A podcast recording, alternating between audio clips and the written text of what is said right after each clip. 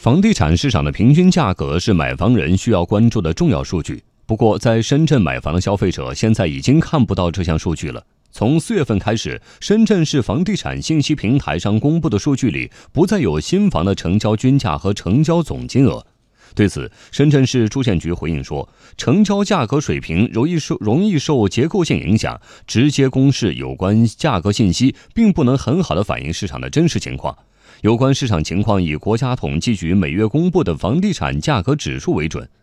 上海易居房地产研究院副院长杨红旭认为，深圳这样的做法可以理解。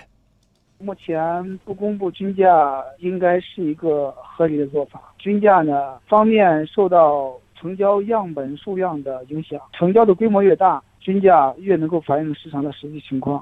深圳市的新盘的供应量、成交量规模并不是很大。另外一个因素就是统计局有公布全国七十城房价指数，这个指数当中包含了深圳。它从统计的科学性上讲，它能够更好的反映一个城市的房价的短期波动。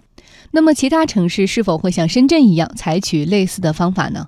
杨红旭说：“鉴于目前房地产市场依然在调控，如果出于稳定市场情绪的目的，暂时不公布均价，对于其他城市而言也是可以考虑的做法。其他几个城市如果说暂停了，也是可以理解的，至少是在我们目前的调控期是可以理解的。如果说未来几年之后，包含房地产的市场秩序更加平稳了，房地产数据更能反映市场真实情况之后，到时候再进一步的公布，我认为是可以理解的。”总体而言，房地产市场的相关数据开放程度依然有所不足。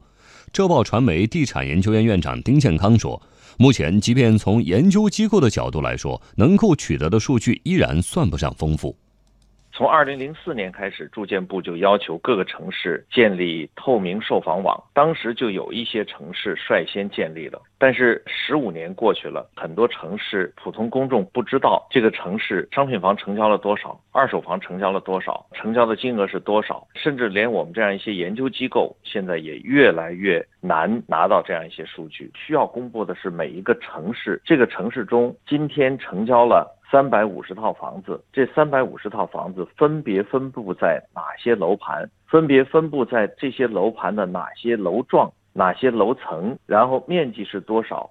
成交的单价是多少？成交的总价是多少？把这些信息公布出来了，其实均价公不公布也无所谓了。这些信息公布出来，人们自己就会算出一个均价了。